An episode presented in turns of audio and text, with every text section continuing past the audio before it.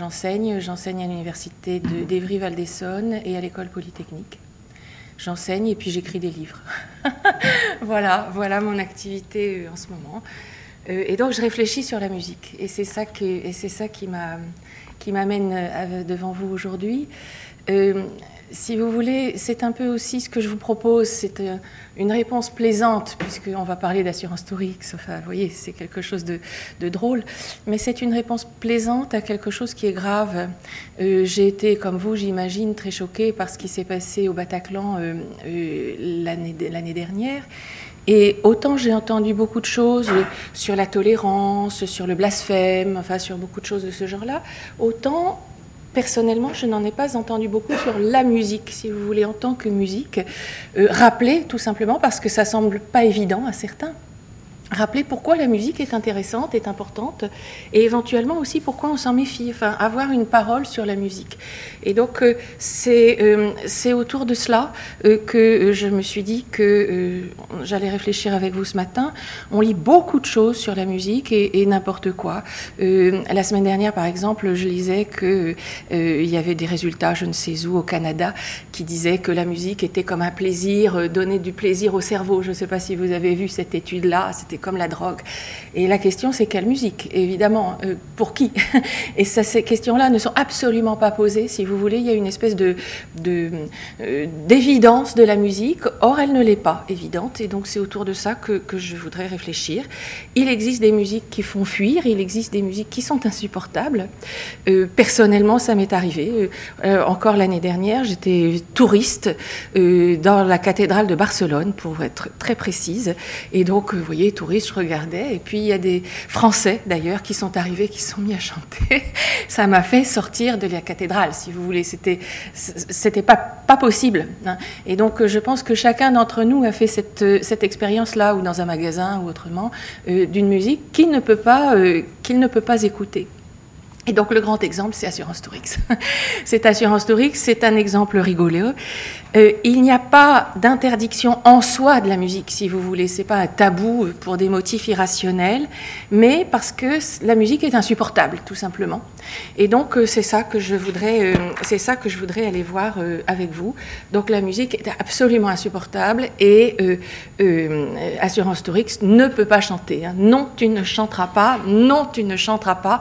On ne compte pas les, les exemples et les albums dans lesquels c'est redit. Donc vous voyez, ici le bouclier Herverne, ici Astérix et Lego, trois fois, non, tu ne chanteras pas, non, tu ne chanteras pas, non, tu ne chanteras pas. Gladiateur, c'est insupportable, tais-toi, tais-toi. Euh, Astérix, qui, enfin, etc. Hein, on pourrait multiplier les choses. Et donc, euh, Assurance Torique, ça a un côté euh, euh, Tom et Jerry, vous voyez, on lui tape dessus, mais ça fait rien, il ne comprend pas, et il ressuscite à chaque fois, et ça fait partie évidemment de son élément comique. Euh, il a aussi, euh, et c'est intéressant, euh, il y a une personne qui lui est spécifiquement attachée, c'est le forgeron C'est Automatix. c'est un ami, et c'est très amusant de, voir leur relation, puisque donc le forgeron C'est Automatix, donc quand il se passe quelque chose dans le village, voyez, le chef s'en va, etc., sans prévenir personne, c'est dans le bouclier verne, C'est Automatix va prévenir, la première personne qui va prévenir, c'est Assurance Torix, le chef s'en va. Mais Assurance Tourix veut immédiatement chanter quelque chose. Non, tu ne chanteras pas. Hein. Et donc, euh, il y a quelque chose pardon, qui est incompatible en quelque sorte entre cet automatique et lui. C'est-à-dire que quand, dans un, euh, dans un épisode, Assurance Tourix est convié au banquet final, alors cet automatique ne peut pas l'être. Hein. C'est Astérix et les, romans, et les Normands. Pardon. Donc il y a vraiment quelque chose de très intéressant. Euh, au niveau des noms aussi, puisque donc c'est automatique, euh, c'est l'automaticité face à l'assurance. Donc il va falloir le forgeron et le barde. Donc euh, il va falloir que, que l'on regarde cela d'un peu plus près. D'emblée, et là c'est intéressant, c'est un clin d'œil à la Bible.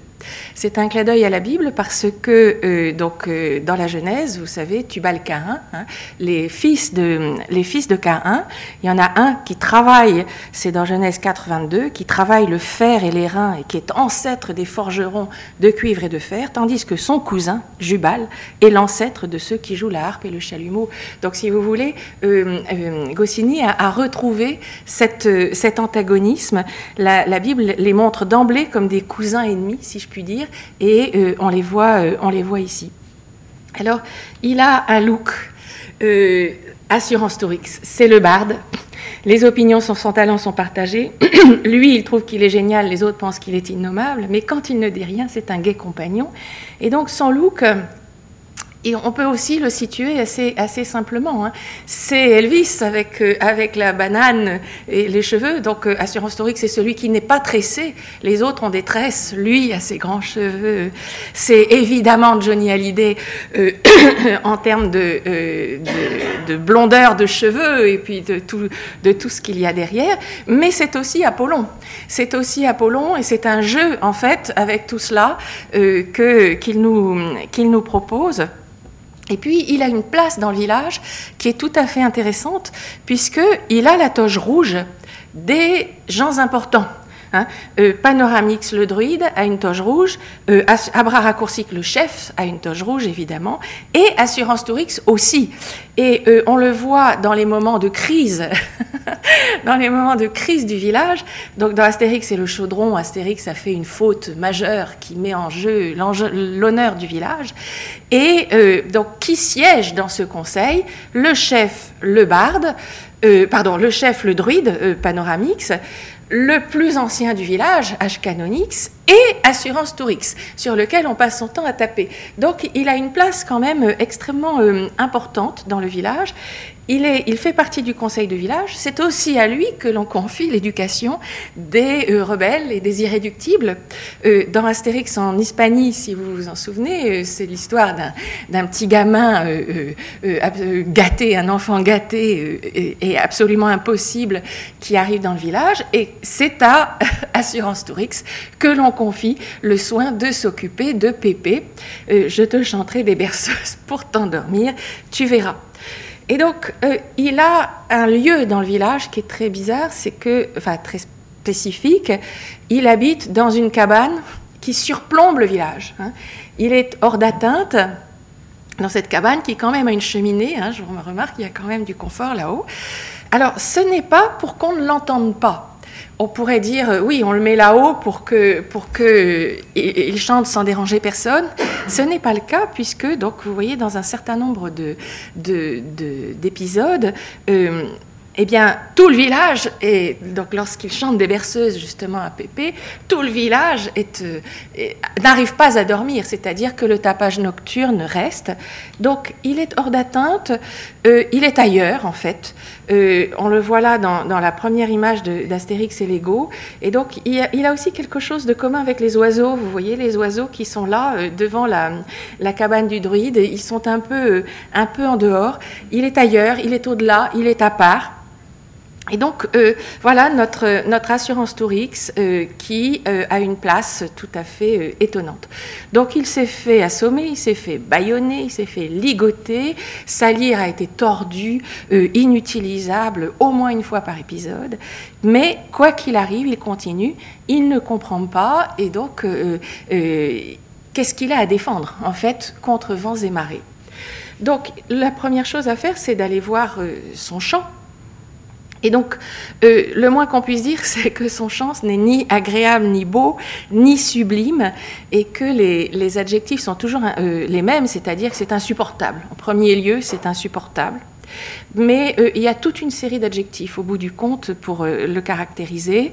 Euh, il suscite des cris, il suscite des gestes, assez, assez, dehors, pitié, sauf qui peut, etc. on n'arrive pas bien à situer ce qu'il fait. Si vous, vous, voyez ici dans le domaine des dieux, qu'est-ce qu'on entend? C'est-à-dire de quoi est-ce que ce qu'on entend est-il le signe? Est-ce que c'est que les Gaulois attaquent? Est-ce que c'est que les dieux sont en colère? Est-ce que c'est que l'immeuble s'écroule? Et donc tout est possible terrible. Il, a mis les Romains à bout de nerfs. Dans Astérix Gladiateur, il se retrouve en prison.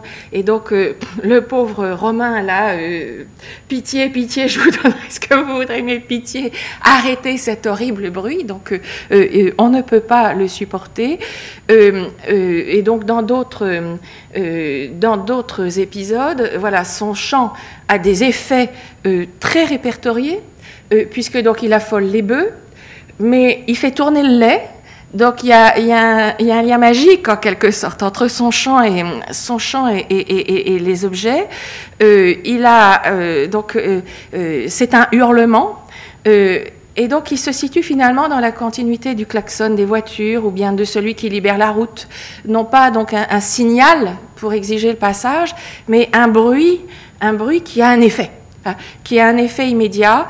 Euh, le bruit est la chose même, en quelque sorte, le bruit qu'il propose. Donc, à un moment, euh, euh, il y a un pauvre galdérien auquel il a proposé de, lui chanter une chanson pour lui donner du courage, c'est-à-dire que lui a quand même une, haute idée de, l'effet de sa musique, et le galérien préfère tout à, l'écouter.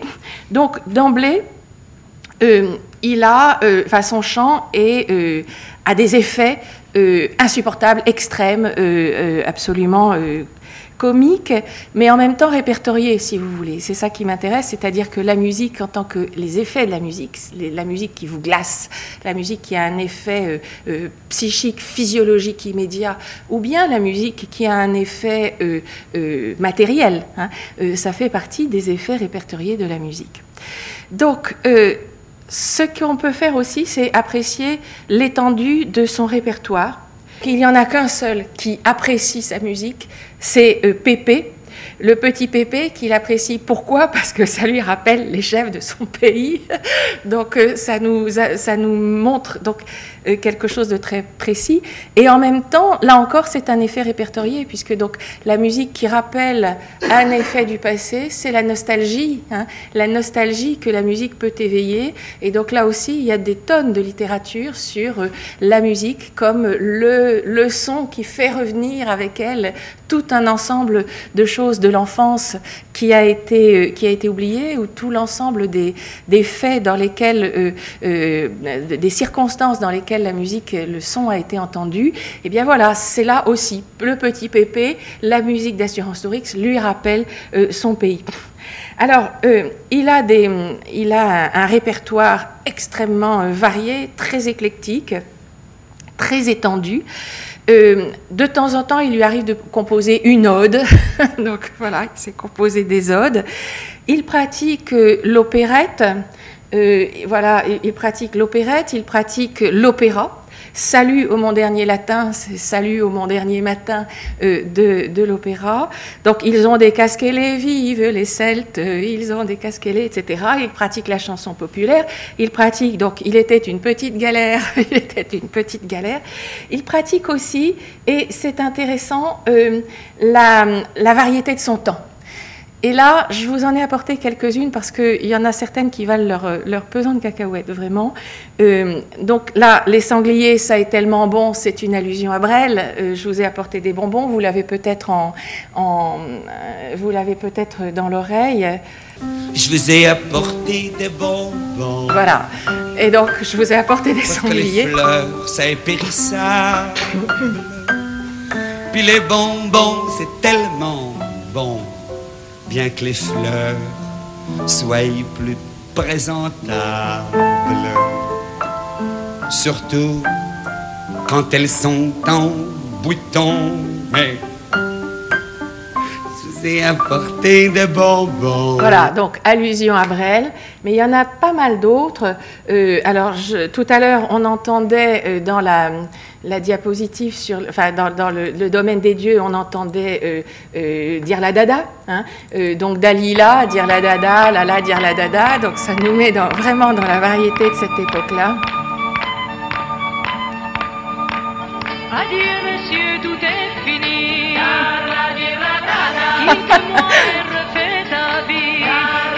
Et c'est intéressant d'aller réécouter ça parce qu'on se demande lequel est la caricature duquel en fait.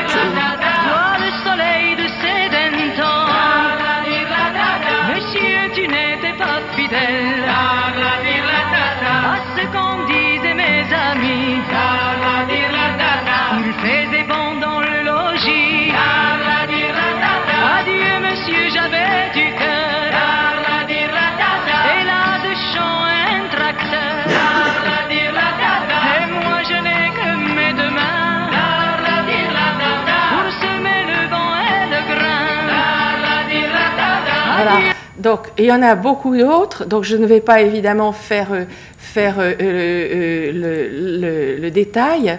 Mais donc, voilà, j'aime la Gaule, la Cervoise, tout Toutatis, les femmes, c'est traîné. Alors, j'ai été chercher peut-être aussi, donc voilà, Assurance Tourix m'a dit, ma, ma mère m'a dit, Assurance Tourix, fais-toi tresser les cheveux. C'est une allusion directe à Antoine. Antoine va te faire couper les cheveux.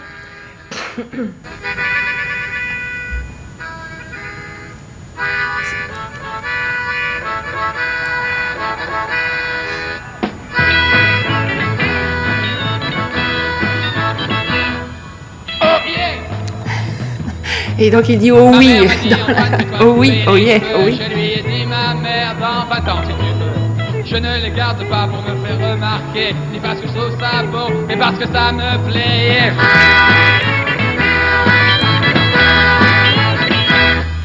Oh yeah! L'autre jour j'écoute la radio en me réveillant.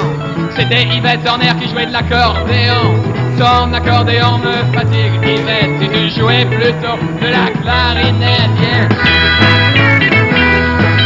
Voilà. Donc euh, voilà, et il y a aussi des allusions euh, assez fortes à euh, la tension qu'il y avait à l'époque entre justement la chanson française et euh, toute l'invasion, si je puis dire, en tout cas d'un point de vue gaulois, l'invasion d'une chanson euh, extérieure.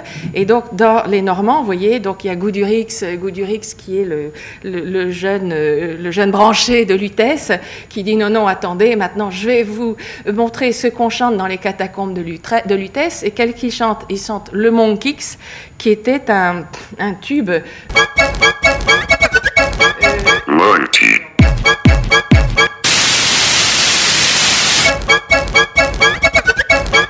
Monkey. Monkey.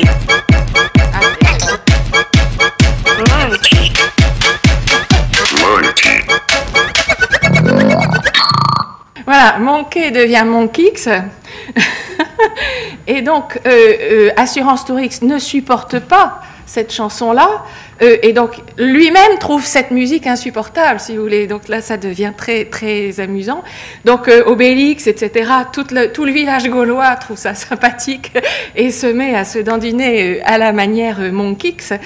Et Astérix, donc, Assurance Tourix trouve que c'est insupportable. Il en a assez de ces rythmes barbares et il défend la bonne chanson de bien de chez nous. Et la bonne chanson bien de chez nous, c'est quoi? C'est le folklore armoricain. Le folklore armoricain, c'est c'est-à-dire le folklore américain, c'est-à-dire, là ça vaut son, le Sheila.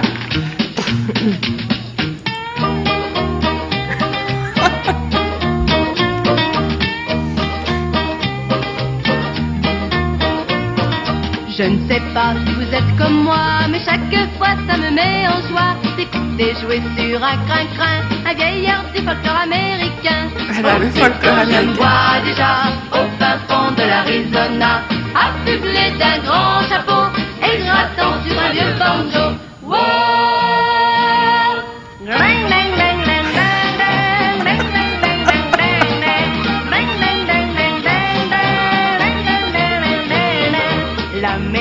Voilà, donc euh, c'est très intéressant parce que ce regard euh, extrême, euh, caricatural sur la musique de son époque nous semble en fait très juste aujourd'hui.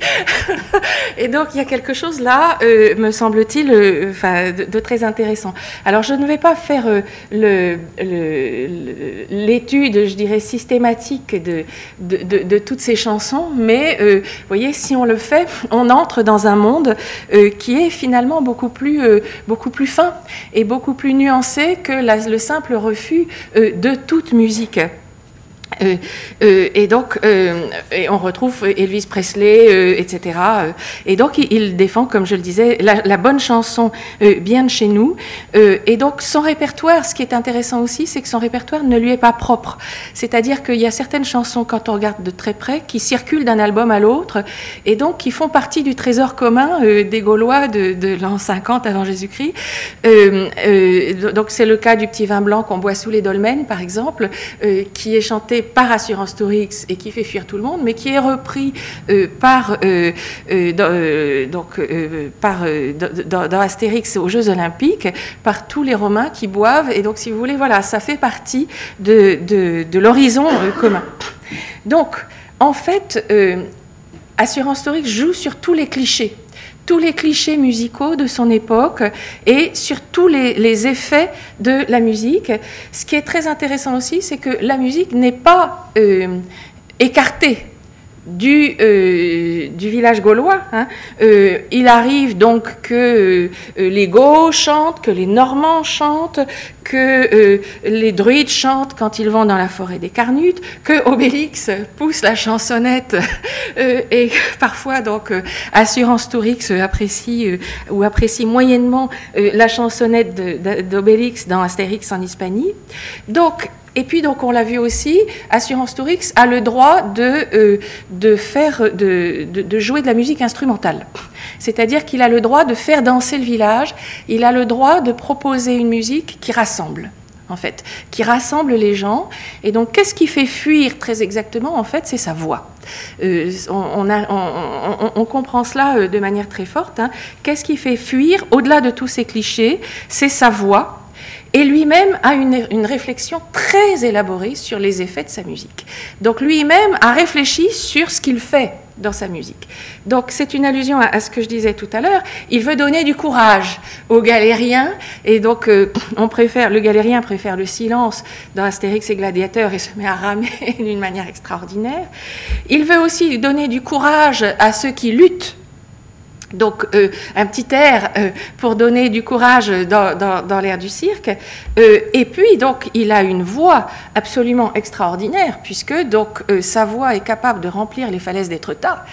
Donc vous voyez le, petit bateau qui est au large.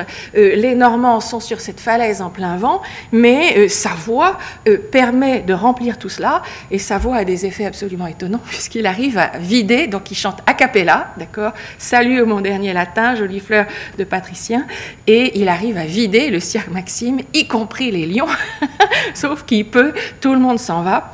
Donc, euh, donc sa voix a des effets étonnants, il fait évacuer un immeuble entier, euh, et donc on ne peut être quelque part qu'admiratif devant, devant l'effet tout-puissant de sa musique. On l'a vu, elle fait tourner le lait, etc. Et donc c'est bien une arme secrète, sa musique, une arme secrète, gauloise, redoutable. Les Romains en parlent de cette façon-là, euh, non pas donc d'une façon simpliste, comme d'un chant qui, euh, qui aurait un effet directement, vous voyez, qui ferait pleurer les pierres ou des choses de ce, genre-là, euh, ou comme la Castafiore, qui fait casser, dont la voix fait casser les vers, mais euh, parce que sa voix utilisée habilement induit des réactions incontrôlées de fuite chez l'ennemi, et donc c'est une arme secrète. Et euh, je trouve ça très intéressant parce que donc la version tragique de ça, en fait, elle existe aussi. Peut-être connaissez-vous l'œuf du serpent de, de, Bergman. Il y a euh, un, moment, un passage qui moi me fait à chaque fois euh, trembler. Enfin, c'est dans un fond de totalitarisme et il y a une espèce de scientifique qui a organisé l'expérience suivante, abîmer les, le cerveau d'un bébé de telle sorte que le cerveau, le bébé hurle, hurle, hurle. Et euh, l'expérience consiste à tester la réaction de la mère, c'est-à-dire combien de temps est-ce qu'elle va réussir à supporter le hurlement de son bébé et à combien de temps elle en peut plus. Et donc, si vous voulez, ce, rapport à la voix, là, il est évidemment très plaisant, mais là encore, comme je le disais, on retrouve tous les clichés sur la musique, mais euh, ils sont justes, enfin, en tout cas, ils peuvent avoir une version tragique. De la même façon, tout à l'heure, nous étions dans les prisons, hein, on connaît l'utilisation de la musique comme torture, donc euh, on, on, connaît tout ce, tout ce versant, je dirais, plus délicat, plus compliqué de, de la musique, et Assurance Euh, nous met le doigt sur eux euh, tout, en, euh, tout en riant. Alors, c'est un ami dans le village c'est un ami dans le village, avec tout cela, et il n'est pas question de lui imposer une reconversion, quelle qu'elle soit. Il n'est pas question de le bannir de quelque façon que ce soit, alors que le bannissement arrive à Astérix, hein, euh, Assurance Torix, il fait partie du village. Il n'est absolument pas question, évidemment, de lui tirer dessus, euh, avec une sorte de kalachnikov gauloise, euh, salir et cabosser, euh, mais donc dès qu'un Romain s'attaque à lui, tout le village est solidaire. Les Romains ont chassé l'un des nôtres. Est-ce que nous allons accepter ça? Jamais. euh, dit euh, Astérix dans le, dans le domaine des dieux. Euh, et donc c'est un barde et il est si gentil, si bien élevé. Et c'est pour ça que lorsque dans les gladiateurs il a été enlevé par les Romains pour faire un cadeau à César, je vous rappelle un peu l'histoire, c'est parce qu'il est si gentil et si bien élevé que Astérix et Obélix décident d'aller le chercher à Rome. Donc voilà, il est barde. Euh, qu'est-ce, que, euh, qu'est-ce que cela nous enseigne sur ce qu'il est et sur ce qu'il est exactement? Euh, Il a lui-même, donc comme je le disais, une haute idée de ses effets et il a une haute idée de ce qu'il est. Il a donc un peu le trac avant d'affronter le public. Quand il arrive au cirque Maxime, normalement pour se faire, pour se faire manger par les lions, ne vous inquiétez pas, j'ai un peu le trac. Euh, alors donc il est arrivé, je ne chante pas pour les ignorants, et d'ailleurs je me désintéresse de la question. Euh, donc il chante tranquillement dans les, dans les bois, tranquillement, sauf que euh, donc, euh, Obélix trouve que c'est un peu dommage parce que ça fait fuir les sangliers. Mais enfin, euh, dans les bois, dans la solitude des bois, il peut être bien pour chanter.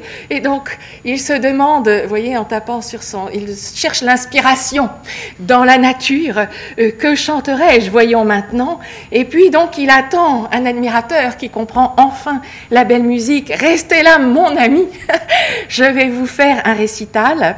Euh, et donc, euh, euh, en fait, Assurance Tourix a la posture très claire du, de l'artiste romantique. De l'artiste romantique, de l'artiste d'avant-garde, qui voit mieux que les autres, qui, qui comprend mieux ce qu'est son art que les autres, qui vit pour son art et exclusivement pour son art, et qui trouve du coup normal que on ne le comprenne pas. Et là, euh, on arrive à un, secret, en quelque sorte. On, arrive à comprendre beaucoup mieux qu'avec le modèle euh, de Tom et Jerry pourquoi ils, ressuscitent sans arrêt. hein. Tom et Jerry sans arrêt. Tom ressuscite sans arrêt parce que ça fait partie du comics, mais euh, Assurance Torix ressuscite sans arrêt parce qu'il a, au fond de lui-même et très ancré dans lui-même, l'intime conviction qu'il est normal qu'on lui tape dessus. Parce que, étant donné le champ qu'il cherche, il est normal qu'on lui tape dessus. Alors, il a des cousins, Assurance Tourix, dans la, bande dessinée. Il a euh, la Castafiore, évidemment. Il a aussi euh, Gaston. hein. Enfin, il a toute une série de cousins. Il n'y en a aucun qui va aussi loin, à mon avis, que euh, sur la question de la voix qu'Assurance Tourix. Euh, la Castafiore, euh, c'est une espèce d'érotisme exacerbé. euh, donc, c'est plus la personne que le chant, en quelque sorte. De même, Gaston, Gaston c'est la musique débridée, si je puis dire, mais ce n'est pas justement la conscience d'artiste que développe, que développe Assurance Tourix. En revanche, je trouve très intéressant de voir qu'il a un grand ancêtre dans la musique savante. Et ce grand ancêtre, c'est Somaron, que vous ne connaissez peut-être pas. Somaron dans Béatrice et Bénédicte de Berlioz. Donc, euh, Somaron, ça veut dire quoi? Ça veut dire gros âne. Et euh, Béatrice et Bénédicte est le dernier, la dernière œuvre que Berlioz a écrite. Euh, donc, vous voyez Berlioz, le musicien romantique par excellence, euh, qui commence euh, en, quand il avait 25 ans, il se prenait pour l'artiste avec un grand A, hein, qui va se dévouer toute sa vie à son art avec un grand A, etc., qui s'empoisonne à l'opium parce que justement euh, la vie est trop dure pour lui et que personne ne le comprend. hein. Donc à 25 ans, il est artiste comme Assurance Tourix, et à la fin de sa vie, donc euh, vers 60 ans, donc sa dernière œuvre, il écrit donc Béatrice et Bénédicte, dans laquelle ce personnage de Somaron est le compositeur. Et donc il met en scène le compositeur. C'est un compositeur ridicule, un compositeur qui boit trop, euh, qui, qui compose n'importe quoi, qui est, euh, qui raconte des choses absolument saugrenues sur sa musique. Donc, je vous propose d'en, écouter un, extrait. euh, euh, parce que c'est, je pense, le grand ancêtre d'assurance, Tourix. Je le mets en, audio simplement.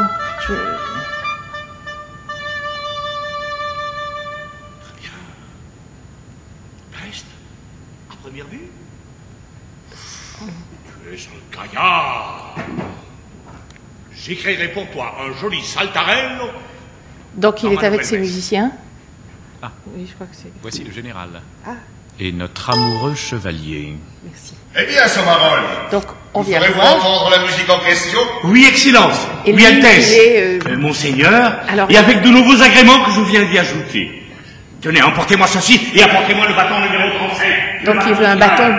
Noir et C'est le bâton, Monseigneur, dont je me sers devant les personnes, les personnes de qualité dans les circonstances solennelles. Certainement, mon cher maestro. Monseigneur, Très je, je connais mes devoirs, monseigneur. Euh, le bâton ivoire et ébène, monseigneur, noir et blanc. Cela imprime à l'exécution un caractère à la fois riant et sombre. Très bien. Et c'est précisément le double caractère du morceau que je suis fier de vous faire entendre. Riant et sombre, vous entendez? C'est la vie et la mort. Tout est là. Allons. À nous. Et donc, il va faire répéter. Donc, c'est normalement un épithalame. Vous allez donc un, un chant de mariage. De l'onction, messieurs. De l'onction.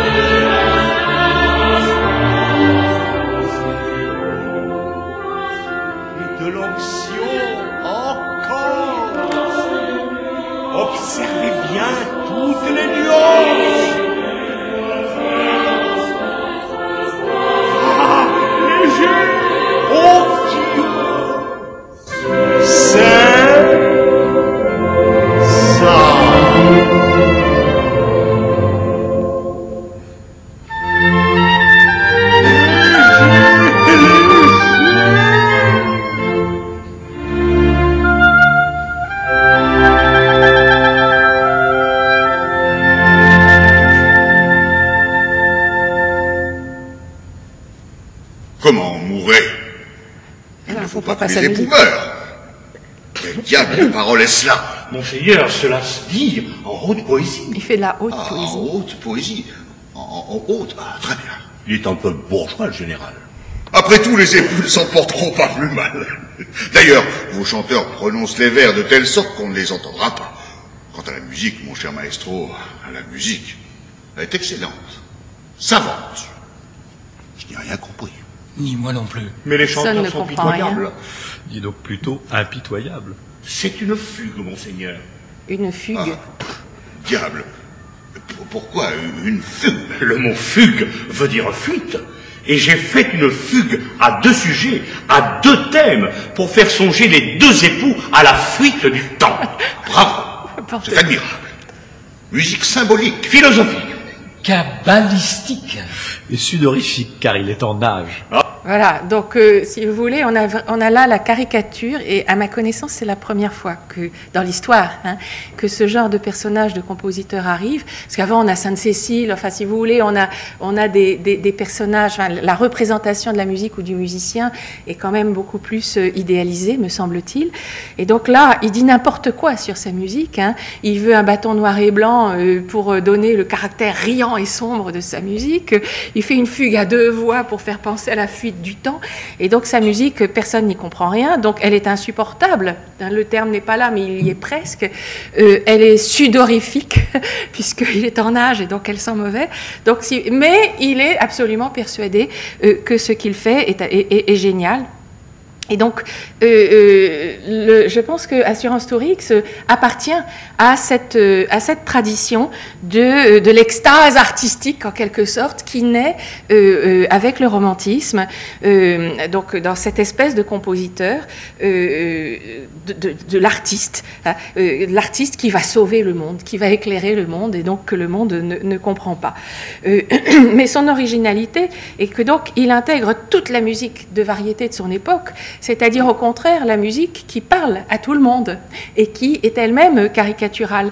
Il est le pire barde, hein, on, en pense euh, comme le pensent certains, et donc en fait, au-delà de l'artiste génial, il est euh, le chanteur dont on ne veut pas.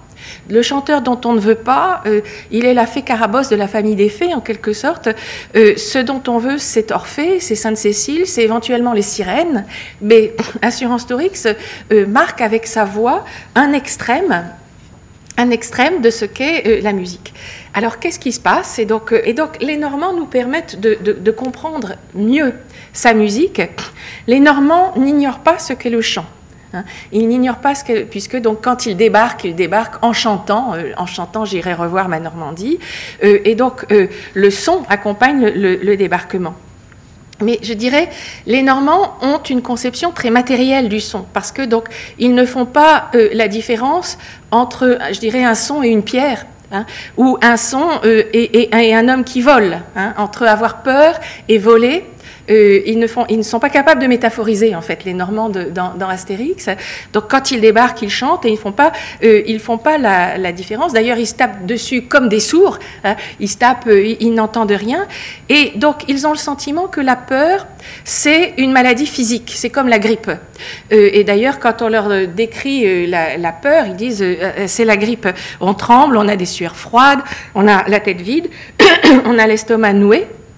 Et lorsque, euh, dans la Rix qui oppose les Normands et Astérix, il y a un valeureux guerrier qui vole dans un sens et puis dans l'autre, il est renvoyé euh, comme une balle, euh, le chef normand Grossbaf constate qu'il y a de l'écho. C'est-à-dire que quand il voit quelqu'un qui passe, pour lui, c'est l'écho.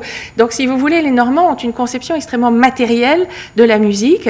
Et donc, le son vole et son trajet est analogue à celui d'une pierre ou d'un ballon.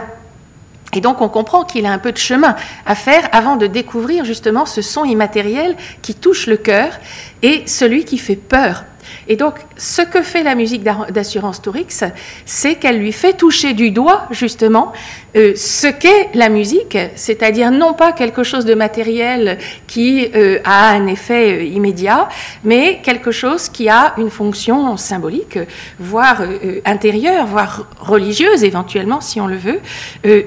c'est celle, qui, celle qui fait peur. Et donc là, on arrive, excusez-moi, on arrive à quelque chose qui me semble très fort dans euh, le monde imaginaire d'Assurance Tourix et, d'Astérix d'une manière générale, c'est que Assurance Tourix est celui, les, les Normands découvrent l'effet réel de la musique d'Assurance Tourix, c'est celle qui fait peur. C'est-à-dire, c'est celle qui touche à quelque chose en soi, quelle que soit la façon, hein, mais qui touche à quelque chose en soi qui déplace, qui déplace les choses, qui déplace euh, l'organisation de, que chacun a, et donc euh, qui fait peur. Donc la musique, c'est du risque, en fait. Et euh, du coup, on arrive là au cœur de cette nomination, puisque donc Assurance Tourix dit à la fois le risque et le fait le fait qu'il ait euh, une assurance contre tous les risques. Hein. Euh, il y a cette, ambivalence face justement à cet automatique, ce qui est l'automaticité. Hein. On a l'automaticité, le côté mécanique, le côté machinal, face à la musique, la musique qui est un risque, la musique qui est un risque à prendre ou à ne pas prendre, mais qui fait peur. Et donc on arrive à, la dernière partie en quelque sorte de, ce que je voulais, de ce avec quoi je voulais réfléchir avec vous. Euh, la musique est quelque chose qui dérange, au fond, qui dérange profondément. Euh, et la méfiance à la musique peut prendre de très nombreuses formes. Hein. Euh, donc, euh, elle peut être un instrument de torture, on l'a vu, elle peut avoir des, des, des, des, effets tout à fait incontrôlés.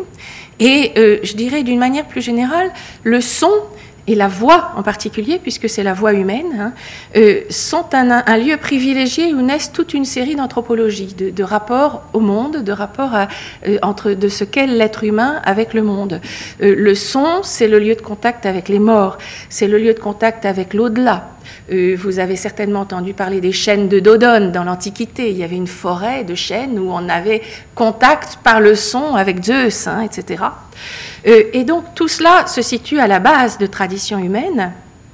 Et euh, euh, l'idée qu'il faut arrêter est une manière de couper court à toute l'interrogation que cela suscite.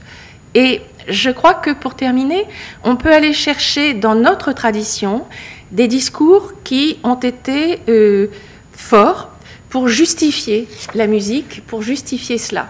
Et donc j'irai avec vous évoquer rapidement trois réponses historiquement situées, mais qui, à chaque fois, ont redit pourquoi la musique était importante.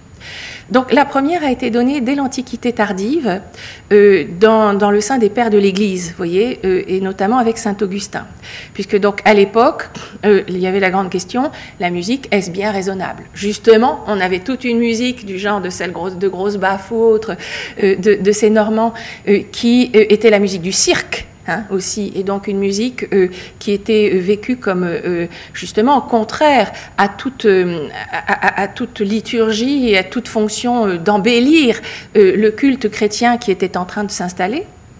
Et saint Augustin, dans le De Musica, répond à cela de manière très forte en disant que, au contraire, la musique a sa place pleine et entière dans une humanité pleine et entière. Et donc euh, ça ce serait, on pourrait détailler cela parce que c'est vraiment une, un texte que je trouve très beau pour ma part. Mais qu'est-ce qu'il dit en, substance? La musique est justement un risque. Et là, on retrouve le lien paradoxal entre Augustin et, et Assurance Tourix. La musique est un risque parce que de fait, il y a un risque de sensualité débridée, un risque de perte de soi, un risque euh, d'une manière qui serait pas forcément divine, mais diabolique. Hein, et euh, euh, embrasser le diable, kiss the devil, etc., est un lieu où on va chercher le rapport au diable, le rapport à justement ce qui est extrême. donc dans l'éclatement de soi. Mais c'est un risque nécessaire, dit-il, parce que c'est le risque de toute existence humaine. Et donc, si on ne l'accepte pas, ce risque-là, on n'accepte pas ce que nous sommes en tant qu'être humain. Et donc, il faut accepter ce risque. Il y a simplement de bonnes et de mauvaises musiques. Et le critère qu'il donne est très intéressant. Il dit, euh, la, il dit la, musique, c'est la, la, scientia bene modulandi. Hein, bene. Qu'est-ce que c'est que la bene modulandi? Et donc, la réponse n'est pas stylistique d'Augustin, ça n'est pas celle du répertoire. Il ne dit pas euh, la musique du théâtre est mauvaise. Il dit euh, euh, Augustin inclut aussi la danse, il inclut la musique instrumentale et il inclut même la grande plaidoirie, c'est-à-dire une belle parole. Vous voyez, il dit ça peut être de la musique, une belle parole qui se déploie. la musique, nous dit-il, c'est l'expérience sensible que fait le sujet qui écoute la musique du fait qu'il est unifié. D'accord? Quand j'écoute de la musique, c'est un peu comme quand j'écoute une parole, vous voyez, j'écoute quelque chose qui est un tout, qui se déploie. Et donc, si j'arrête de parler, vous savez qu'il y a quelque chose qui s'appelle de l'unité. D'accord? Et donc, la musique, c'est l'expérience que chacun fait à sa façon et dans le sensible de euh, l'unité, l'unité euh, à laquelle, euh, dont il dit, c'est un peu, c'est comme la bonne santé.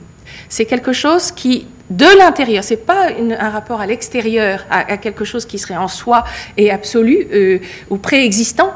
C'est l'expérience de l'unité dans le sensible, comme la bonne santé. On n'est pas en, bonne santé de la même façon à 90 ans ou à, ou à 50 ans ou à 3 ans. Mais il y a bien cette expérience de l'unité d'un être humain. Et donc, nous dit-il, la musique, c'est ça. Donc, c'est un risque à assumer. Et le risque, euh, euh, le risque est bien assumé si chacun, à sa façon, de l'intérieur de cette expérience sensible, arrive à ce mouvement juste euh, je pense, ce bene modulandi, on pourrait traduire par juste, hein, l'art du, rythme juste, en fait. Voilà. Donc une première réponse dans l'Antiquité.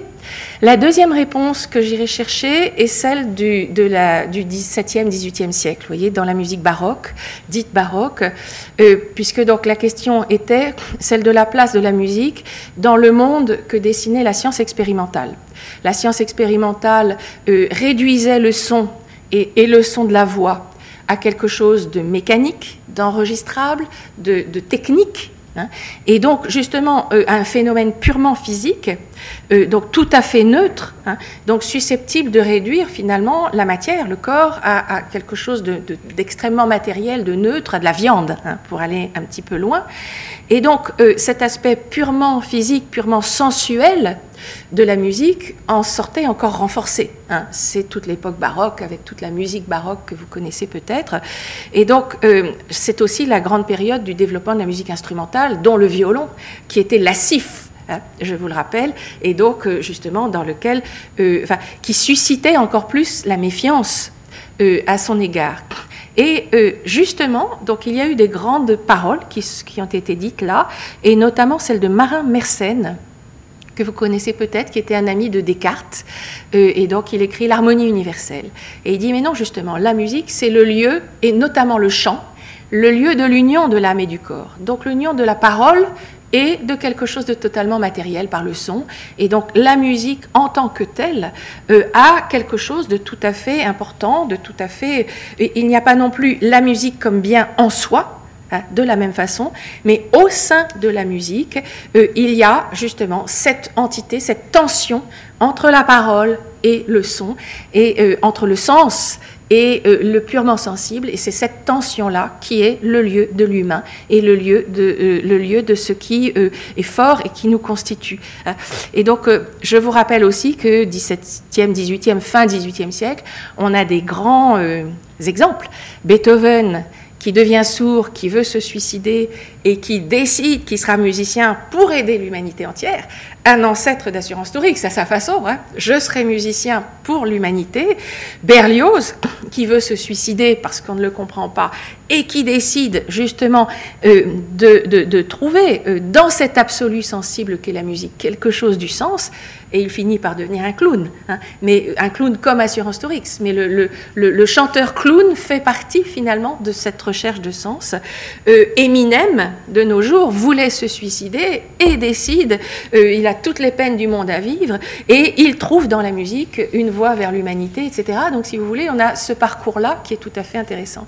Et je terminerai sur la voix avec Jean-Jacques Rousseau, donc fin 18e, c'est-à-dire que là la réponse est politique. Euh, la musique, euh, si vous voulez, a toujours été le modèle de l'harmonie. Hein, l'harmonie, donc Platon, etc. Euh, voilà, c'est l'harmonie du monde et le modèle musical est un modèle politique. Mais avec Rousseau, le modèle musical n'est plus celui de l'harmonie, d'une harmonie préexistante, mais justement celui de la voix de la voix, la voix qui va voter, hein, mais aussi la voix qui chante, la voix qui chante en chœur voyez Et quand on chante en chœur, on constitue un ordre. On constitue un ordre euh, dans lequel à la fois chacun a sa place, dans lequel à la fois euh, la voix aiguë, très fragile, a autant sa place que le gros cœur de, euh, voix d'homme si l'œuvre euh, le demande. Hein. C'est-à-dire qu'il n'y a pas... Le, mot de voix est à la fois la voix individuelle et une voix musicale collective qui doit trouver son équilibre par rapport à un ensemble, la musique de chœur. D'accord? Et donc Rousseau, là, euh, finalement, dans cette pensée musicale, je vous rappelle qu'il était musicien, qu'il gagnait sa vie en, écrivant de la musique, dans cette pensée musicale de la voix, euh, fait émerger une pensée nouvelle, celle du collectif, celle de la démocratie, euh, qui nous fait donc comprendre que justement le musicoclasme de toutes ses formes, a aussi une dimension politique dans justement euh, le refus de réflexion sur l'harmonie, le refus de réflexion euh, sur l'humain euh, sous toutes ses formes. Donc voilà, quelques réponses lancées au musicoclasme avec le, grand, le grand clown qu'est Assurance Tourix. Et donc c'est un parcours un peu rapide, mais que je trouvais intéressant de faire avec vous ce matin autour de, autour de la musique et de la voix.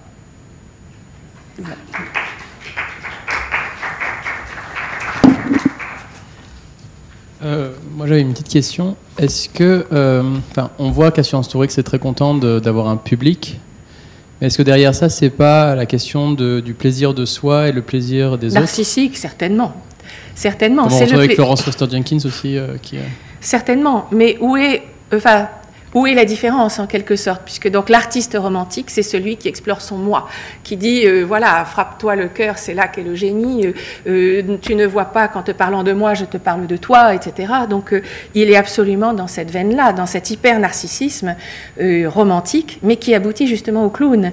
Et, et cette ambiguïté-là est, je pense, tout à fait portée de manière très riche, me semble-t-il, par, par Uderzo et Goscinny.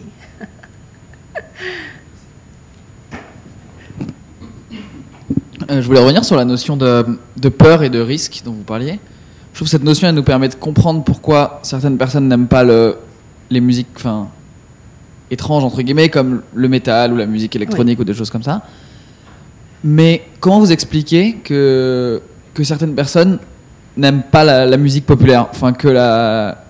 Parce que là, finalement, il n'y a pas de notion de peur, c'est quelque chose qui est vachement proche de notre vie de tous les jours, mais il y a des gens qui vont être à fond dans un style qui est très particulier mais qui vont détester la, la musique Je pense que, vous voyez, quand on revoit Sheila ou tous les exemples que je vous ai ramenés là, ce qui était la musique populaire des années 60-70, euh, enfin 65, hein, euh, je pense à partir de 65 des Beatles, ça change. Euh, je pense que voilà, on voit qu'il y a des genres de musique et que la, la multiplicité n'est pas justement la multiplicité n'est pas antinomique avec la musique en tant que telle. Et donc ensuite, je crois qu'il n'y a pas de réponse euh, unique. Enfin, en tout cas, moi, je ne saurais pas en donner euh, une réponse qui dise celle-là est mieux, celle-là est moins bien. Euh, il y a aussi, Sheila a été un succès, un succès extraordinaire à son époque. Euh, est-ce que vous préférez Berlioz aujourd'hui ou pas? Enfin, qu'est-ce que ça vous apporte? Si vous voulez, le critère aussi de la complexité n'en est pas un. Euh, ça, enfin, ça pourrait être un, autre débat. Et alors là, on pourrait revenir une autre fois. Mais euh, si vous pensez à des musiques extrêmement simples, du genre à la fin de la Winterreise de Schubert, il y a quoi? Il y a un accord parfait, do mi sol. La musique la plus simple qui soit, la plus stupide qui soit, mais tout le monde pleure. Euh, enfin, si vous voulez, le critère de la complexité ou de l'élaboration n'est pas un critère euh, de ce qui euh, vous touche. Et euh, c'est pour ça que j'aime beaucoup la, réflexion d'Augustin, qui en plus est, augurale. Euh, donc elle est chrétienne, certes, mais enfin elle est augurale aussi de notre culture, puisque s'il n'avait pas eu cette réflexion-là, la musique ne serait pas entrée dans le culte chrétien, et donc il n'y aurait pas eu du tout le développement que, l'on a eu. Hein. Mais cette, lecture, si on la lit, de, enfin ce texte, si on le lit vraiment bien, euh, n'est pas du tout disons Augustin dit ses préférences, hein, mais il ne dit pas il y a de la mauvaise musique en soi. La mauvaise musique, c'est si elle n'est pas juste. Et le juste ne peut être éprouvé que par celui qui l'écoute. Et donc, euh, voilà, la même musique sera euh, du rock metal, sera un instrument de torture pour ceux qui ne peuvent pas la supporter, et au contraire sera un instrument de ce qui permet une voie d'épanouissement, quelle qu'elle soit, pour, pour, certains, pour certains autres. Du coup, pour rebondir, euh, quelle est votre euh, quelle différence faites-vous entre bruit et musique et bruit et euh, son? Ben, Vous voyez qu'elle est compliquée et que du coup, et ça je pense que c'est un, il faudra suggérer, je reviendrai éventuellement pour vous faire une, une, intervention là-dessus, mais dans notre musique, je dirais occidentale, le, bruit en tant que bruit est progressivement et de manière euh, euh, régulière intégré à ce que l'on appelle la musique. C'est-à-dire qu'on a les clairons des trompettes, des chants de bataille qui pouvaient être comprises comme du bruit, qui rentrent dans la musique, hein, des Jeannequin, etc. On a les clarinettes qui était la musique de palefrenier, qui rentre dans la musique savante, euh, le bruit, et justement, je parlais tout à l'heure du XVIIe siècle, le moment où on se rend compte, ou, du moins où on se met à analyser le son comme de la fréquence, comme de la matière. Donc toute la science expérimentale a une, euh, un, met au même niveau, en quelque sorte, en tant que nature, le son de la voix, le bruit qui, qui, nous frappe nos oreilles, et puis donc le bruit musical. Et donc à partir de là, ça dépend des œuvres. Et chaque œuvre, donc là il faudrait que je vous le montre, mais chaque œuvre produit son idée de musique et donc son idée de bruit. Et donc dans certaines œuvres, il y a des choses qui sont de l'ordre du bruit et d'autres qui ne le sont pas. Je crois que vraiment on ne peut pas euh, trancher en soi sur ce qui est le bruit et ce qui est musique. Au contraire, c'est un compagnonnage euh, sans arrêt revu et sans arrêt euh, interrogé l'un par l'autre en quelque sorte. Ça ne veut pas dire qu'il n'y a pas du bruit, mais on ne peut pas le trancher en soi. Voilà. Il y a une, pour terminer, je terminerai peut-être là-dessus. Euh, dans l'un des, Astérix, Astérix dit en Gaule, tout finit par des chansons. Et je me suis rendu compte euh, de, cela récemment. Euh, si vous lisez l'article chanson de l'encyclopédie, donc vous voyez au XVIIIe siècle, la France était connue, et ça m'a beaucoup étonné, la France était connue comme un pays, le pays d'Europe où l'on chantait. On chantait à la fin des banquets, tout le monde chantait. Et ça s'est perdu. Mais la France était connue pour le pays où justement tout finit par des chansons. Et je l'ai retrouvé dans Astérix. Et je vous laisse ça euh, à méditer. voilà. Merci beaucoup.